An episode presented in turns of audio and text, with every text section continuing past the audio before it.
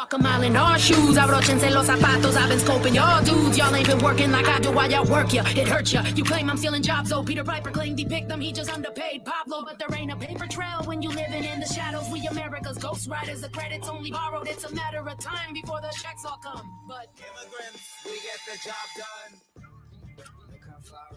Hello, hello. ¿Cómo están todos, todas, todes? ¿Cómo están? Eh, mi nombre es Perla Llora y esto es No Me Digas, transmitiendo desde mi cocina en Mérida, Yucatán. Y como cada semana estoy con Marta Preve. Hola, yo ya estoy de regreso en la ciudad de Nueva York y muy contenta de estar aquí. Saludines y también me regresé a lo que vendría siendo el invierno. El invierno yucateco es lo que se siente aquí en Nueva York. Como que hay frío, pero aquí eso es primavera, entonces me dio así el choque del clima, de venir de la sauna aquí a que se sienta frío. Muy agradable, para los que no les gusta el calor, muy agradable el clima. Sí, está así como agradable que te pones un suétercito ligero y ya estuvo. Así es, suétercito ligero, sopla la brisa fría, pero, pero hay sol, las, las florecitas ese, se ven por las calles y por las casas. Está súper bonito. Qué bueno, es la mejor época de Nueva York. Disfrútalo, son como cinco días, luego viene el calor. luego viene, lo bonito es el, el, el, otoño. El otoño, eso El- sí. El otoño, sí. Está precioso el otoño. Y bueno, tenemos un show preparado. ¿Qué te parece si comenzamos? Nos vamos Vámonos con las con las noticias. noticias nacionales. Noticias nacionales.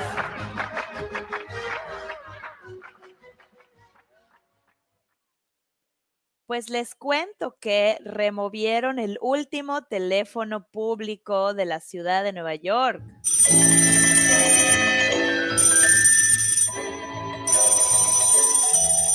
Bueno, bueno, bueno. ¿Con quién quiere usted hablar? No, aquí no es estanquillo, ni conozco ese pepillo al que quiere usted llamar.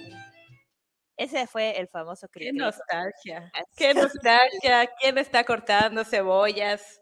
Así como la La gente nostalgia- vieja. Sí, tienes razón. Así como la nostalgia de Cricri, pues la nostalgia del último teléfono. Para empezar, Perla, yo no sabía que ese teléfono estaba justo frente a donde trabajo. Y nunca lo vi o lo pasé sin darme cuenta o, o como que es esas cosas que está por Times Square, so, es la 50 con la séptima avenida. Y es un lugar de la ciudad de Nueva York que está lleno de cosas, lleno de publicidad, lleno de espectaculares, de anuncios, de gente, de tiendas, de venteros en la calle tratando de darte un CD, aunque ya nadie tiene cómo reproducir un CD. ¿Alguna vez te topaste con uno de esos, de los CDs? Claro, claro.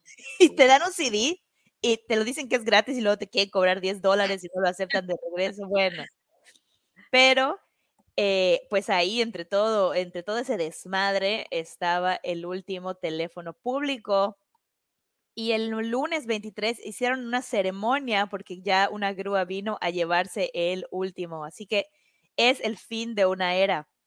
Pero lo que no sé si ustedes sabían es que todavía quedan algunos teléfonos privados en los que puedes llamar de, de este estilo, o sea, algunas tiendas y algunos lugares de... O sea, son, son, los dueños son privados, pero todavía quedan teléfonos en los que puedes hacer una llamada pagando, ¿no? Teléfonos de paga que no, que no pertenecen al Estado. Y unos estilos Superman, los estilos Superman que te metes a la, a la cabina telefónica y cierras la puerta, todavía existen cuatro de ellos que se usan como baños, aunque no deberían.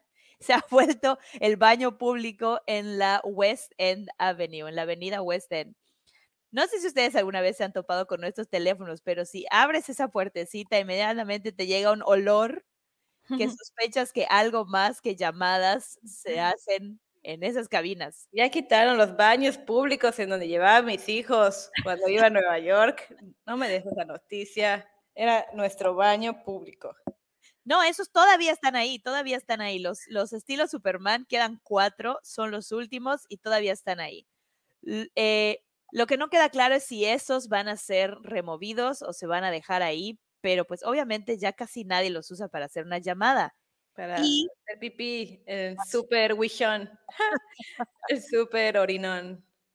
El super orinón.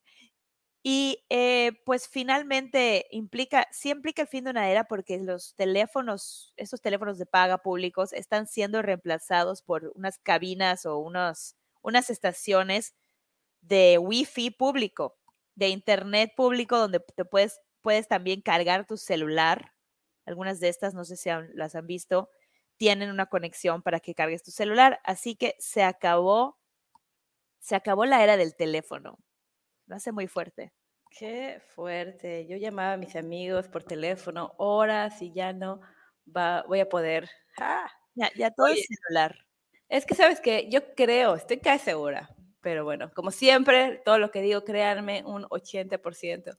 Pero yo me creo haber, creo haber visto esos, eh, esos teléfonos allá en, en Nueva York, no sabía que eran los últimos, porque recuerdo que mi hijo me preguntó sobre teléfonos públicos. Los vimos en algún lugar, yo supongo que es ahí, cuando estábamos en la ciudad, y Claro. me preguntó qué son y le tuve que explicar todo de qué son teléfonos y estaba muy este, asombrado y como que veía los botones y,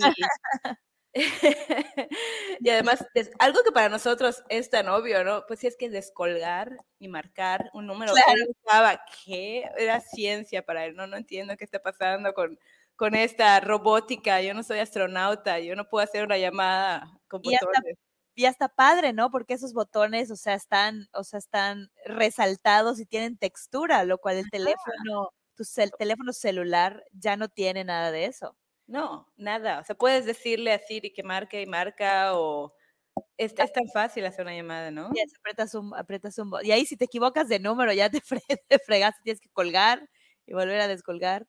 Oye, yo me sabía de memoria los teléfonos de todos mis amigos. Sí. Fácil unos 15 teléfonos de memoria. Así que 9, 24, 58, 92. Y el otro era 15, 14. Ya, no vamos a tener esa, ese ejercicio de, de memoria. Ese ejercicio mental. Ya no, ya no, ya, eh, ya no existen. Hasta hace poco me acuerdo que compré una tarjeta en el aeropuerto de Cancún para hablar con esos que eran de paga, pero tenías que tener una de esas tarjetas, la Datel, para hablar.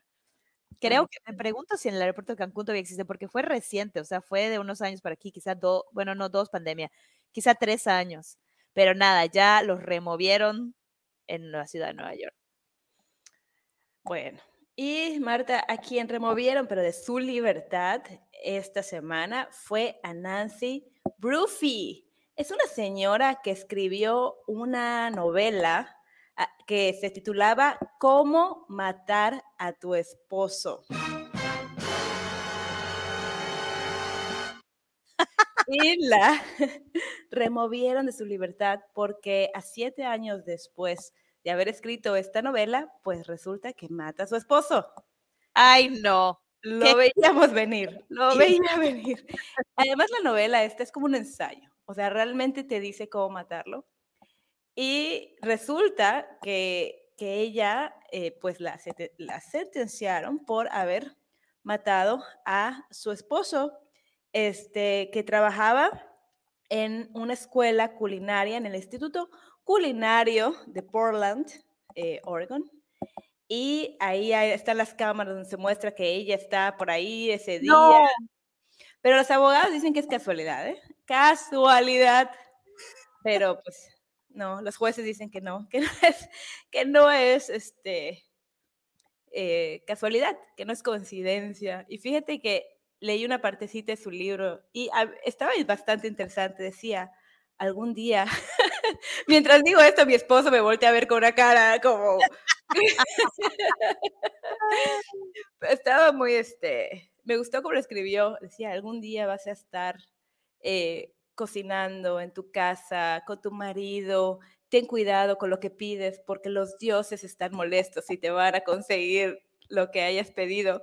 Como diciendo, creo yo, una metáfora de que lo que ella siempre había querido que era tener una familia, pues se había convertido en su prisión, ¿ya? Ay, Entonces, no. sí, pobrecita, pobrecita. Creo que no es la manera este, matar a tu marido. Si, alguna, si alguien lo está escuchando, está cansado el marido, bueno, tómese unas vacaciones, no sé, póngale cuerno, no sé. Váyase a un spa. Pero matar no. favor. terapia de pareja, divorcio. Está bueno eso. Oye, ¿sabe por qué lo mató o cómo? ¿Por qué lo mató? Bueno, a- ella decía que, que era por también porque tenían problemas financieros y el, el señor tenía una, una este, ¿cómo se dice? seguro de vida. un seguro de vida. Y yo me acuerdo que yo le dije a mi esposo que yo quería que él tuviera un seguro de vida y me dijo, no, no, mi seguro de vida es no tener seguro de vida, porque si me lo pongo, ¿qué tal si me matas? Entonces, mi seguro de vida es no tenerlo. Y yo, y yo así, ay, hombre, si yo soy bien buena gente, ¿cómo estás haciendo las cosas? Está buenísimo eso. Mi seguro de vida es no tener seguro de vida. Es el nuevo hashtag. Sí. Oye, pues te quiero platicar de otras mujeres asesinas, pero de carreras, de carreras profesionales, porque son las Kardashian. ¿Tú sabías, Perla, que existe una maldición de las Kardashian?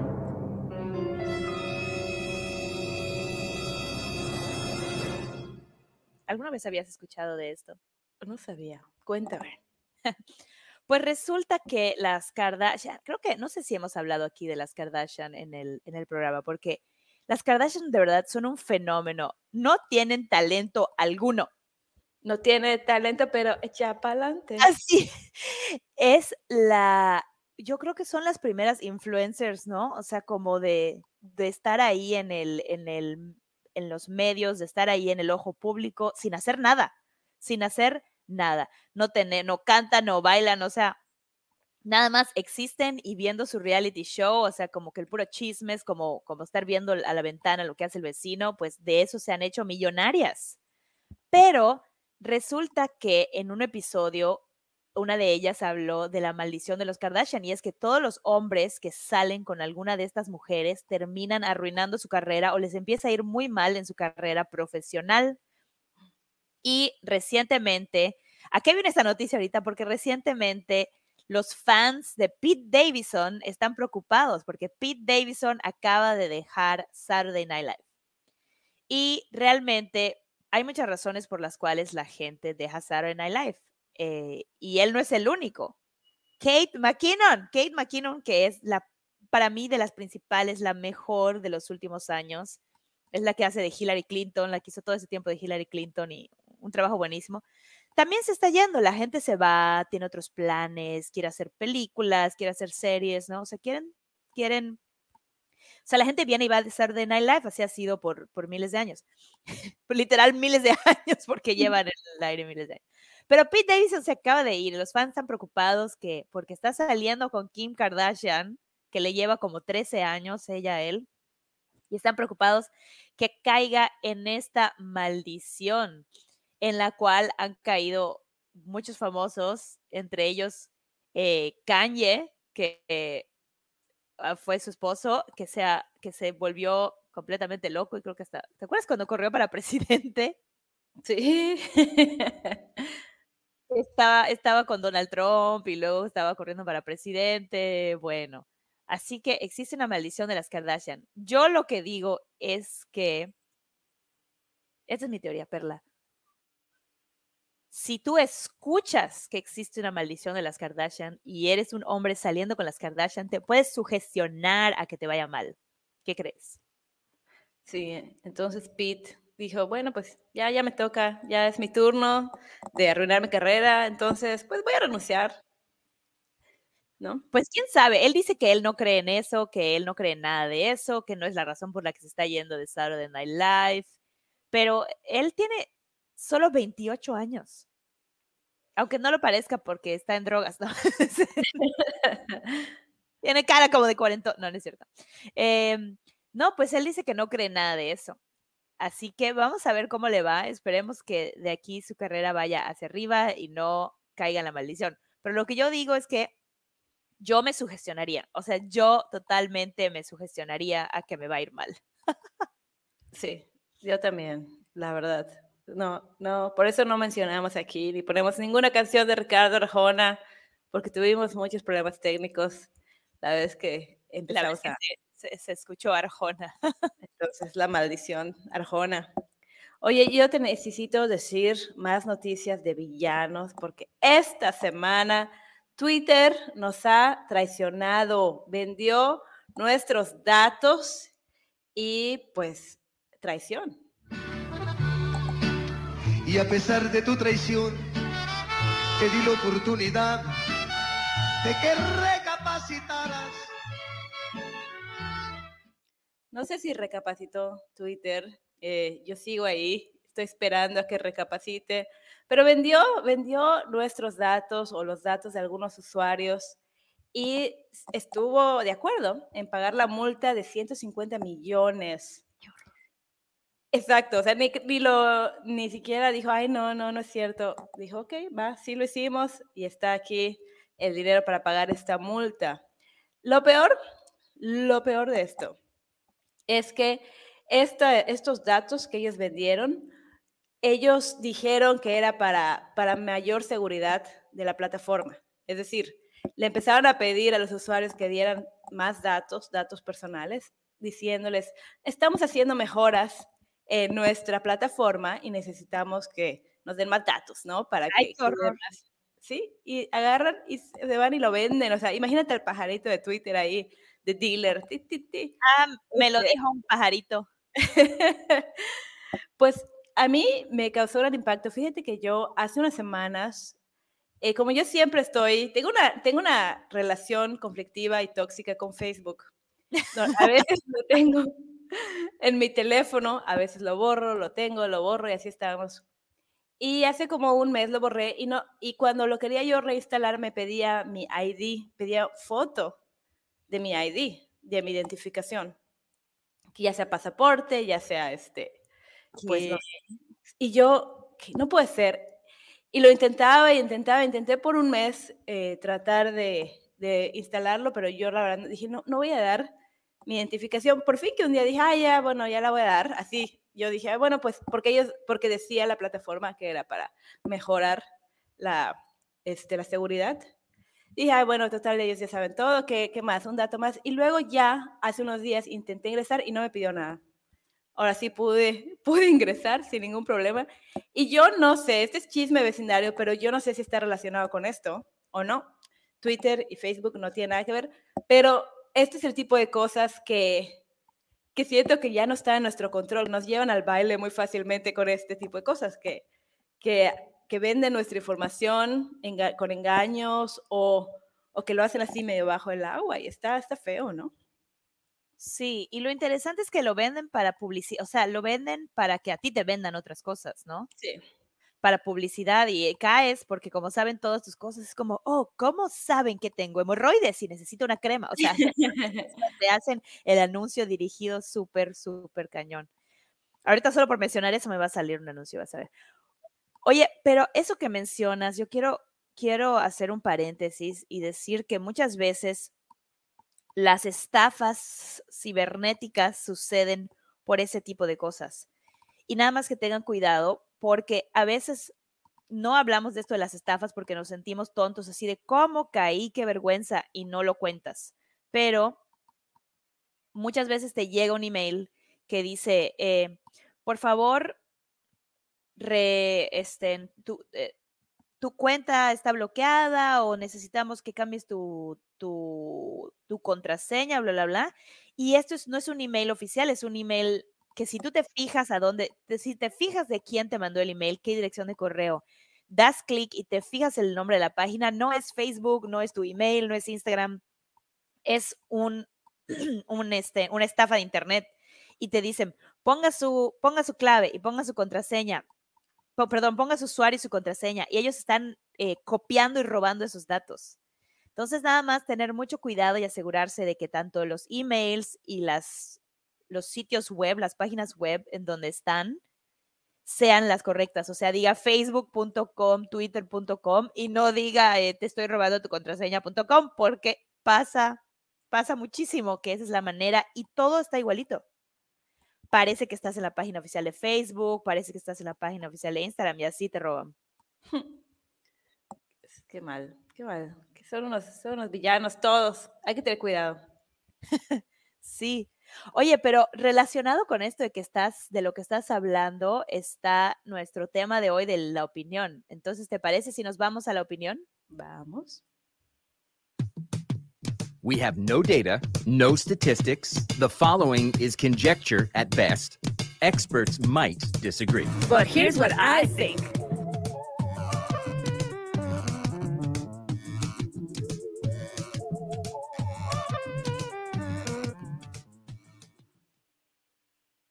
El día de hoy, en la opinión, quiero hablar de un tema, un- ese es un tema que me fascina, que es la publicidad escondida en las noticias o la- las noticias que son que son un producto pagado o que también se llaman eh, native advertising o publicidad nativa. ¿Alguna vez habías escuchado este término? Sí, sí lo escuché, este, porque hace muchos años, cuando estudié marketing. ¿Y qué es esto? Es precisamente que los, los noticieros, los outlets de noticias y las, las compañías que se dedican a hacer noticias eh, publican un artículo como si fuera noticia, pero está pagado por una empresa. Y no sé si les ha pasado, si siguen a CNN, pero a mí me impacta que CNN se dedica cada semana, hay una noticia de que alguien se ganó la lotería. cada semana la noticia es, oh, esta mujer no sabía que había ganado la lotería y se dio cuenta tres días después. Y luego, oh, señor que puso sus eh, números del seguro social ganó la lotería.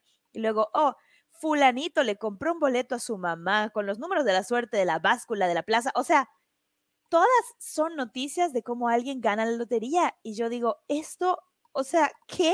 ¿Por qué es noticia cada semana que alguien gana la lotería? Que alguien me explique. Oye, Marta, y la verdad es que cuando me dijiste eso, yo llevaba unos 10 minutos en, en- Instagram y me había pasado exactamente eso con una noticia que no me puedo acordar, acordar qué era, porque ya sabes, en Instagram todo es, este, todo pasa tan rápido. Efímero. Sí, efímero.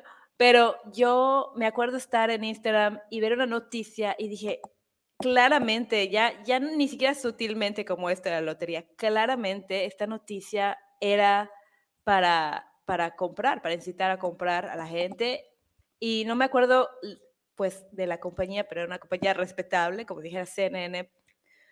Y me, me impactó, me impactó que, que, como dices tú, que debe haber ahí como un acuerdo, ¿no? Y pasan o unos sea, dolaritos y yo pero es es- noticia.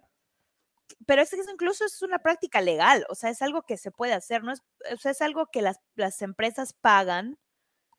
Algo puede ser tan sencillo como un comunicado de prensa, ¿no? Como, como por ejemplo la cuestión que pasó con Tropicana, ¿no? Tropicana estaba sacando su cereal y eso se volvió noticia. Pues ah, sacan un comunicado de prensa. Oigan, noticieros, vamos a sacar un cereal de, para comer con jugo de naranja. Y todos, oh my God, esto está. Pero pues dio el aviso la empresa. Pero luego hay otras cosas que, luego hay otras cosas que para mí el problema ético, o al menos es mi opinión, que se disfrazan de noticia. Por ejemplo, científicos prueban que tomar tres tazas de café al día ayuda a mejorar la circulación y, y mantiene tu corazón saludable. Y si tú lees esa noticia, al final dice que está pagado por Starbucks Sí.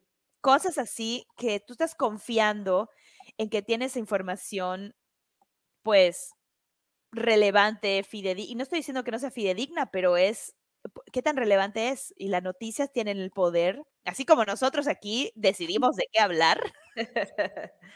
Pues claro, los noticieros, los hables de noticias tienen el poder de decir, ah, vamos a sacar esto y esto no. Y si me están diciendo ahí que tome café, que tome café, pues yo estoy confiando en que ellos saben o estoy poniendo mi atención en eso y como quiera, ¿no? Mi, mi cerebrito va a decir, oh, ¿te acuerdas que el café era bueno? Igual y me tomo dos tazas en lugar de una.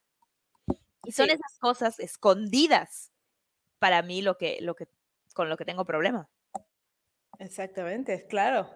Este, siempre ha sido así, ¿no? Estas noticias. A, a mí la peor, para mí la peor fue el padre de la, de, creo que sí, de la propaganda no sé si sabes su nombre, se me está olvidando, pero el que le pagaron a un publicista, ¿no? Para, a un psicólogo, para hacer la publicidad de cigarros en mujeres, porque se dieron cuenta que estaban perdiendo, pues, la mitad del mercado.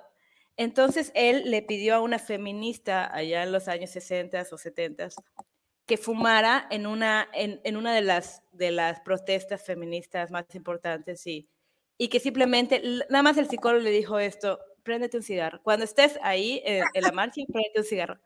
Se hizo, empezaron a, a- luego la, la publicidad, la antorcha de libertad, y era un cigarro. Oh, y ahí wow. es como las mujeres empezaron a relacionar fumar con libertad, con ser poderoso, con ser feminista. O sea, para mí ese es el engaño más, más, más cabrón. Ya que no estamos en el radio, puedo decir, podemos decir decir. cabrón, no quiero decir cañón, porque es tan, tan evil, tan, tan, tan, no sé, tan diabólico. Según Google, que es Edward Bern Bernays, Bernays, Exacto, él? Sí. Ah, Ok, ok. Eso Gracias. está súper fuerte, cómo podemos, cómo podemos eh, guiar a la audiencia, ¿no? Cómo al dar las noticias podemos guiar a la audiencia y qué tanto podemos, porque también, a ver, aquí hay que entender algo.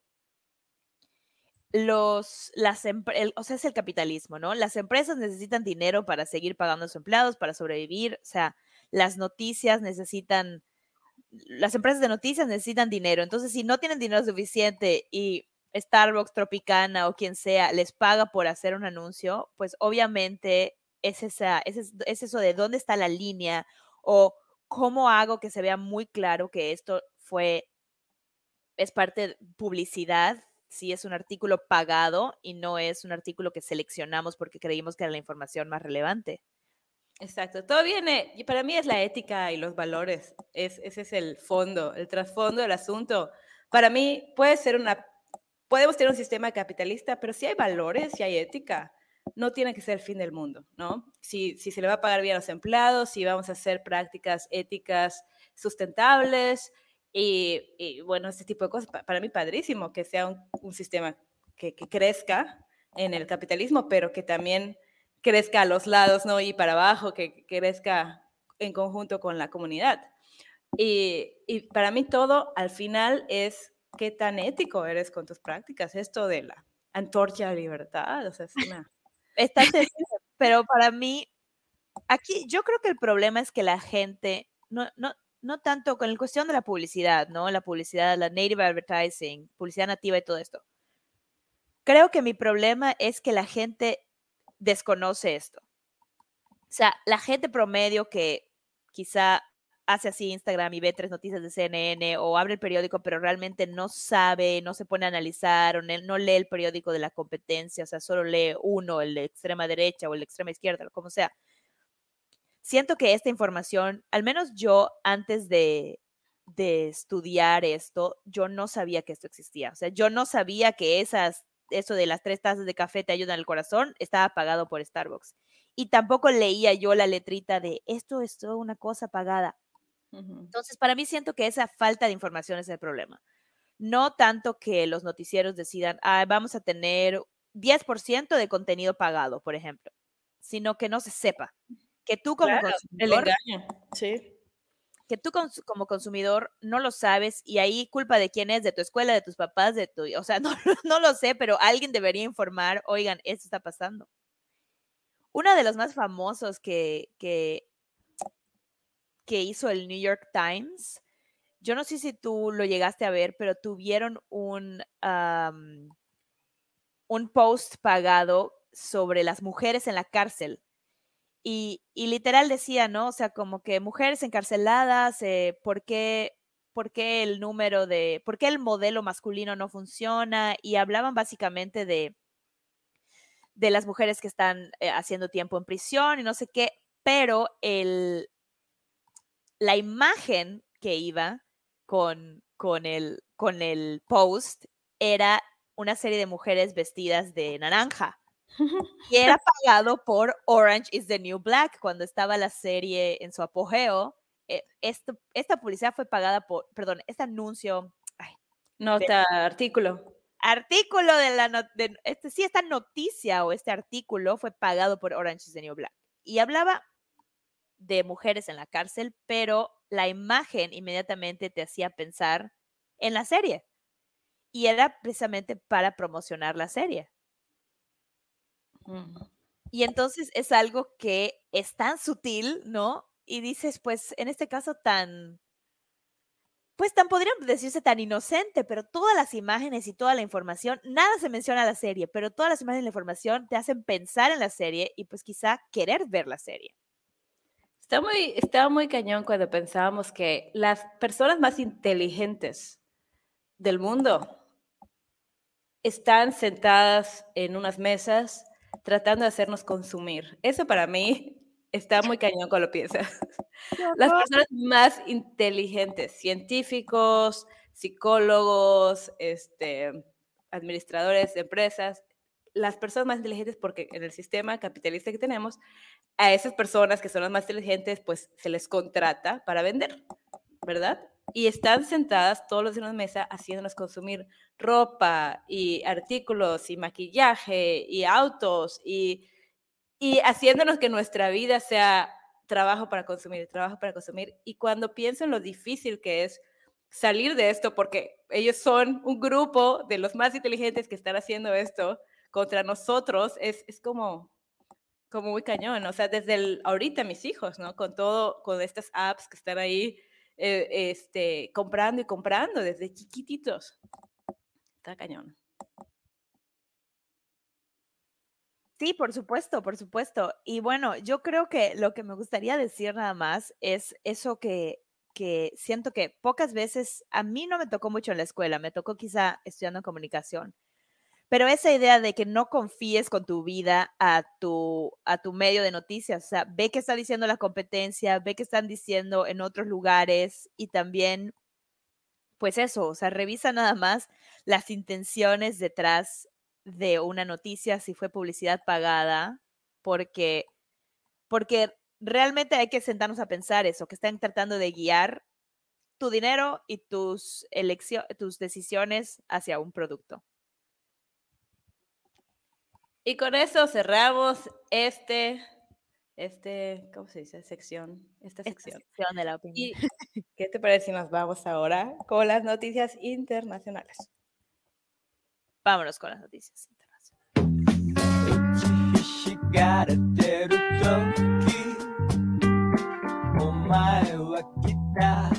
And now, the international news.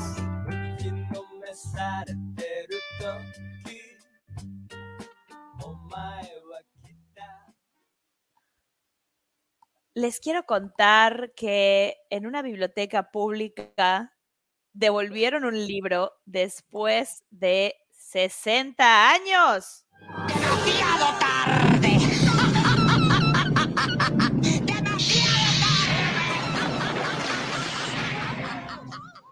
Oye, soy fan de este nuevo audio que bajé de la sirenita. ¿Lo puedo poner otra vez? sí. ¿Se acuerdan de Úrsula? Demasiado tarde. Amo, amo este audio de demasiado tarde. Pero ya, bueno, este, esta semana fue la semana de devolver libros después de décadas. ¿Y qué sucedió? En una biblioteca pública de Croacia, eh, un, em- el empleado, su nombre es Vedran Levy, encontró una caja con libros que resultó que eran donaciones para la biblioteca. Y ahí encontró una copia de The Loving Couple, se llama el libro, de Virginia Rowans. Y cuando se puso a revisar el libro, se dio cuenta de que ese libro pertenecía a una biblioteca comunitaria en Gainsbourg en, en Inglaterra, y que lo habían sacado en 1952. Y Wow. lo que más me llama la atención es que él dijo, ay, pues hay que devolver este libro que había tenido por 60 años a la biblioteca. Así que habló a la biblioteca de Inglaterra y les devolvió el libro después de 60 años. Pero no fue el único, porque también esta semana eh, un hombre en Michigan, Pierre Fasalari, encontró en, en la caja, en el sótano de sus papás, en una caja que era suya, un libro que sacó de la biblioteca de su escuela en segundo grado. Entonces habían pasado 40 años desde que estuvo ahí en la primaria. y regresó a ver cuánto le iban a cobrar por haber tenido el libro por 40 años y eh, de broma dijo el, el director que, le debía una, una caja de galletas a todo el, a todo el personal, imagínate, a todo el personal de la escuela. Pero lo que quería yo es esta, estas historias, ¿no? Que parecían increíbles, habían salido en Seinfeld y de hecho están basadas en, en una historia real de la, de la Biblioteca Pública de Nueva York. No sé si ustedes son fans de Seinfeld, pero esto es un episodio muy famoso donde se les había olvidado regresar el trópico de cáncer. Y quiero poner un poco del audio. Este audio está en inglés, así que cualquier cosa lo voy a explicar después. Esto es- está sucediendo entre la policía de la biblioteca y Jerry Seinfeld. Well, I'm glad you're here so we can get this all straightened out. Would you like a cup of tea? You got any coffee? Coffee? Yeah, coffee. No, I don't drink coffee. Yeah, you don't drink coffee? How about instant coffee? No, I don't have. You don't have any instant coffee? Well, I don't Who normally. doesn't have instant coffee? I don't. You buy a jar of Folgers crystals, you put it in the cupboard, you forget about it. And later on, when you need it, it's there. It lasts forever. It's freeze dried. Freeze dried crystals. Really, I'll have to remember that. You took this book out in 1971. Yes, and I returned it in 1971. Yeah, 71. That was my first year on the job. Bad year for libraries. Bad year for America. Hippies burning library cards. Abby Huffman telling everybody to steal books. I don't judge a man by the length of his hair or the kind of music he listens to. Rock was never my bag. But you put on a pair of shoes when you walk into the New York Public Library, fella. Look, Mr. Bookman. I, I returned that book. I remember it very specifically. You're a comedian. You make people laugh. I try. You think this is all a big joke, don't you? No, I don't. I saw you on TV once. I remembered your name from my list. I looked it up. Sure enough, it checked out. You think because you're a celebrity that somehow the law doesn't apply to you, that you're above the law? Certainly not. Well, let me tell you something funny, boy. you know that little stamp, the one that says New York Public Library? Well, that may not mean anything to you, but that means a lot to me. One whole hell of a lot. Sure, go ahead. Bueno, en este episodio, me encantó leer esta noticia porque me recordó muchísimo a este episodio, es uno de mis favoritos, donde el policía de la biblioteca está persiguiendo a Jerry porque hace siglos que no devolvió el libro y él no se acordaba y lo mismo, ¿no? Han pasado décadas y le quieren cobrar el dinero que debe por haberse robado el libro que no aparece. Y resulta, al final del episodio te enteras de que dejaron el libro arriba de sus casilleros en, el, e- en la prepa y ya ni se acordaban. Sí, pues exactamente. A mí que siempre me están molestando en la librería, que ya me tardé una semana en regresar el libro, les voy a decir, cálmense. O sea, todavía me quedan unos 60 años para devolver el libro. Así es.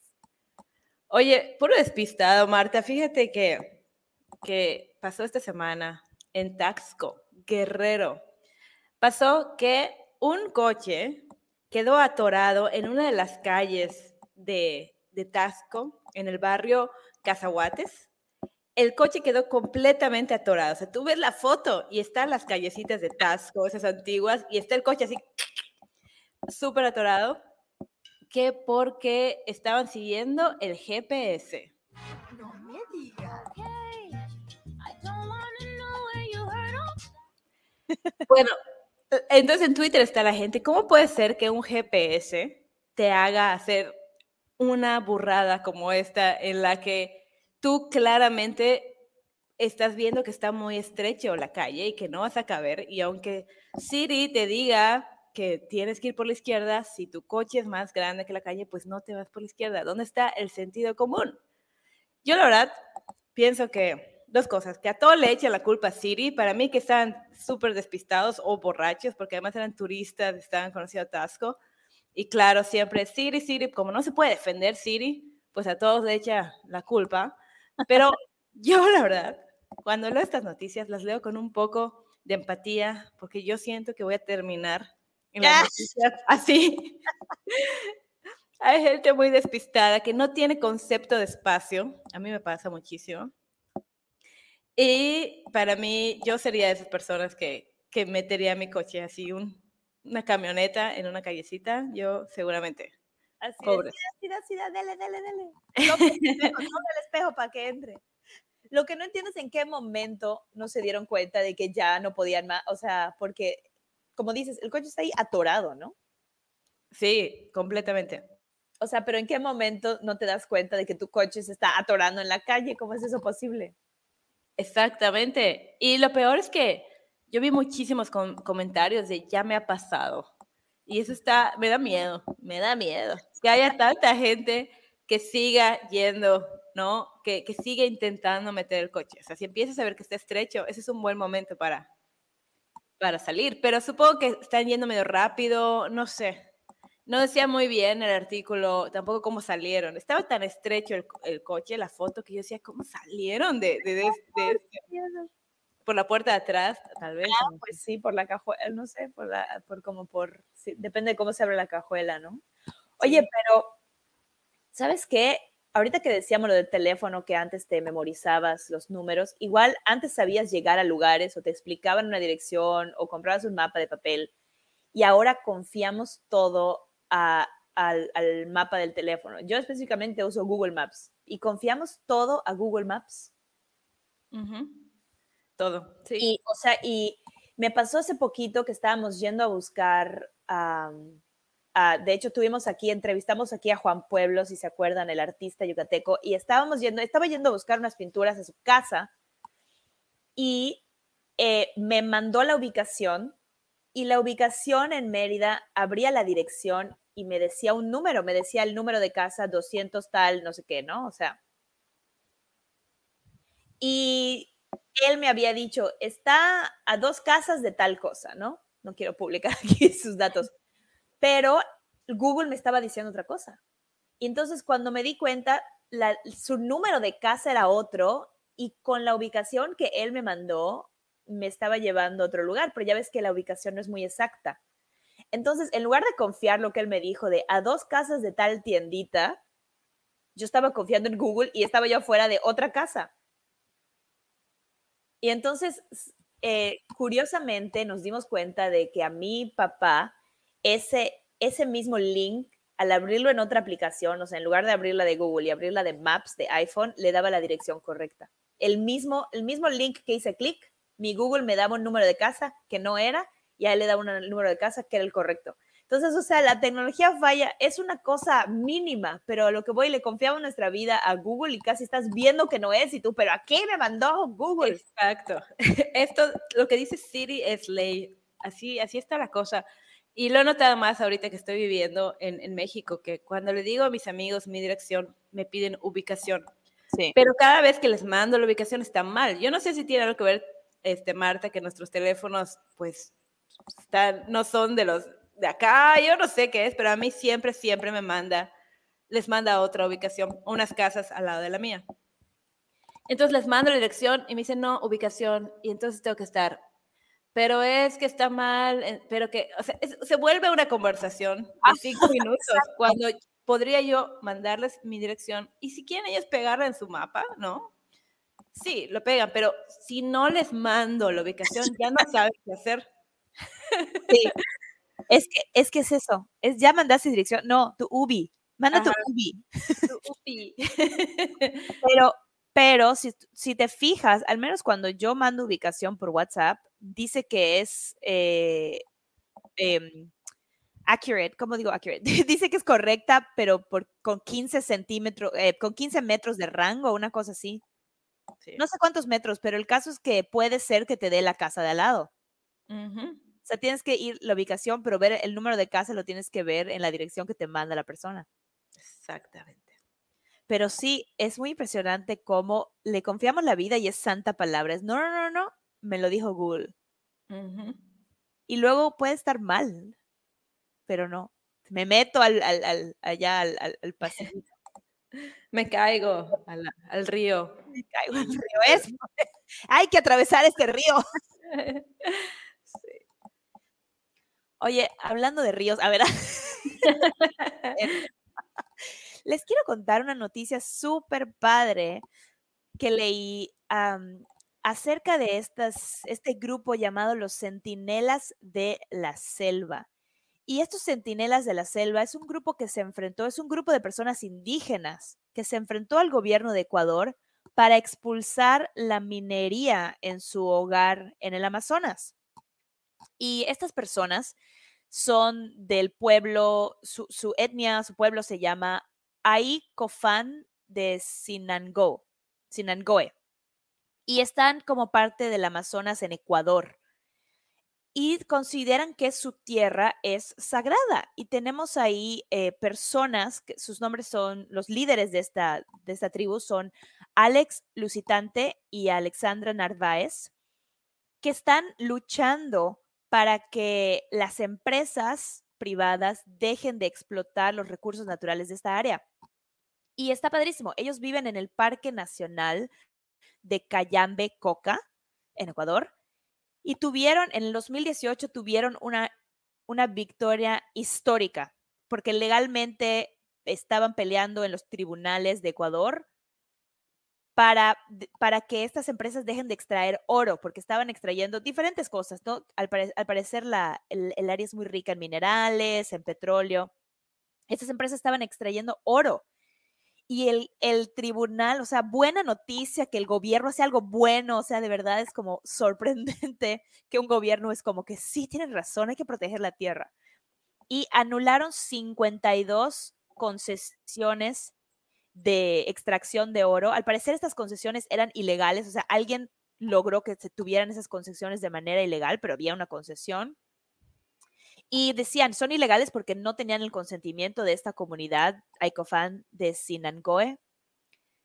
Y ahora son los protectores de la selva, se hacen llamar los centinelas de la selva y se dedican a cuidar el área y asegurarse de que en el área no haya ninguna extracción ilegal, ninguna persona que no debería estar ahí y cuidan de esa área del Amazonas. Entonces, qué padre, Faith y Humanity Restored. Así que con, con esta historia de Ecuador. Buenísimo. Se me confundió aquí el sonido del. Tengo un sonido muy bueno de ese chihuahua. que además este, es, es, es, este, natural source. A ver. Viene directo de la fuente. Con esto del home office, este, ya tenemos un poco más de tolerancia para los errores, pero yo tengo un perro chihuahua que es un neurótico y tóxico. ¿Y para qué no lo dejaste en Nueva York? A ver, Yo lo hubiera dejado, pero mi esposa ya se encariñó con él, no es cierto. No hay que dejar sus mascotas, porque, pobrecitos, la, la verdad, cuando yo lo veo, pobrecitos. me da mucha pena lo que le hemos hecho a, a la- a los lobos. Me- yo, yo los veo tan neurótico, tan tóxico, y pensar que era un lobo, ya sabes, así elegante y feroz y con confianza en sí mismo, y ahorita es una cosita neurótica que, que no Más para parecido- ladrar. Más parecido a una rata, ¿no? Sí, me encanta el meme, ¿no lo has visto? Donde está un lobo y dice, ay, mira, estos humanos tienen una fogata, me voy a acercar, ¿qué más puede pasar? Y la siguiente foto es un chihuahua con un sombrerito. Buenísimo. Ay, qué cosas. Oye, Marta, pues qué bueno con esa noticia, la verdad, porque nos hacen falta buenas noticias como esas. Sabes, yo siento que a veces las noticias ya están muy, muy pesimistas. Hay muchas cosas que están pasando en el mundo. Y tener noticias como estas de las centinelas de la selva es como, ah, hay esperanza de que las Sí. cosas pueden salir bien. Y, pero yo te voy a dar otra noticia mala. No, la verdad, este, tengo una noticia de una persona que se pasó un poco de lanza, un conchudo que, no, pero bueno, conchudo a nivel mexicano, ojalá que alguien nos escuche en Argentina, no se ofenda, pero estoy hablando del fósil. Este fósil eh, lleva 33 años estudiando, fíjate. Debe 200 materias, pero lleva 33 años estudiando. Este es el caso de Max Mendoza, de 52 años, y es un líder estudiantil que se ha beneficiado de manera irregular de un salario mensual similar al de un rector universitario, incluso al de presidente de Bolivia.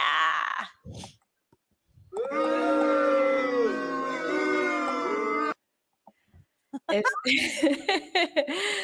um, óyeme, lo que pasó fue que como líder estu- estudiantil hace 52 años empezó a tener una remuneración Y luego, ya sabes, error el sistema burocrático y siguió percibiendo esto y él calladito se ve más bonito y no dijo nada y pues ha estado extrayendo este dinero de los impuestos de Bolivia, me imagino, por, por ya este, por, por ya 33 años. Entonces, entonces ya por fin, ya por fin, eh, pues lo están eh, llevando a, a juzgar. Imagínate, eran 21.870 bolivianos, pesos bolivianos, que son unos 3.150 dólares o 62 mil pesos mexicanos. Y ya ha sido trasladado al penal de San Pedro en Bolivia y se está armando ahí el merequetengue porque pues creo que lo apoyan algunos de la mafia. Yo lo voy a llamar la mafia estudiantil, pero él tiene pues obviamente... Wow, Es que es una está, mafia. está, fuer- está fuertísimo, pero ¿te acuerdas que hace poco hablábamos de, hace poco hablábamos del que siguió recibiendo su sueldo después de no sé cuántos años en la empresa? Y, o sea, esta gente que reci- sigue recibiendo sueldos, sigue recibiendo beca y no dice nada, pero bueno, mira, los cachan, después de todo los cachan. Oye, antes de irnos, quería contarles, quería que habláramos de esto, de la viruela del mono. Eh, Perla, ya escuchaste, no sé si has escuchado algo, pero desde la pandemia creo que cualquier enfermedad que se, que se empiece a mencionar como que nos deja todos paranoicos, ¿no? Y lo último fue, empecé a ver memes de esto de la viruela del mono. Y yo así de, ¿qué es esto de la viruela del mono?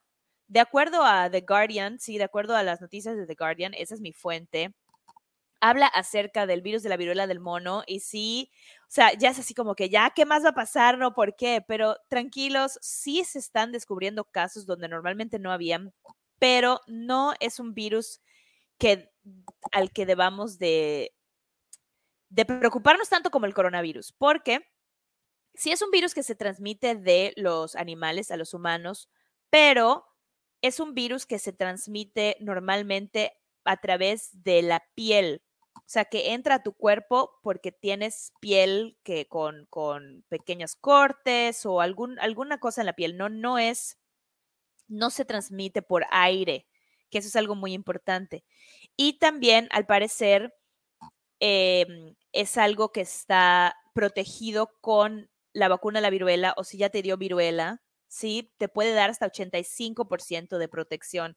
Entonces, nada más, antes de despedirnos, quería decir que si están escuchando que si la viruela del mono, la viruela del mono, también hay que leer, ¿no? Hay que informarse y ver realmente que no hay que, que no cunda el pánico, porque yo creo que todos estamos con los nervios alterados y escuchamos enfermedad y pues ya no nos, nos, nos alteramos, pero no hay que no, que no cunde el pánico todavía con la viruela del mono. Vamos a ver qué pasa. A mí me da risa el nombre, la viruela del mono. El baile del mono. Pues muchas gracias. Que tengan feliz fin de semana. Y nos vemos la próxima semana. Recuerdo que estamos en Instagram y en Facebook. Esto es No Me Digas. Hasta la próxima.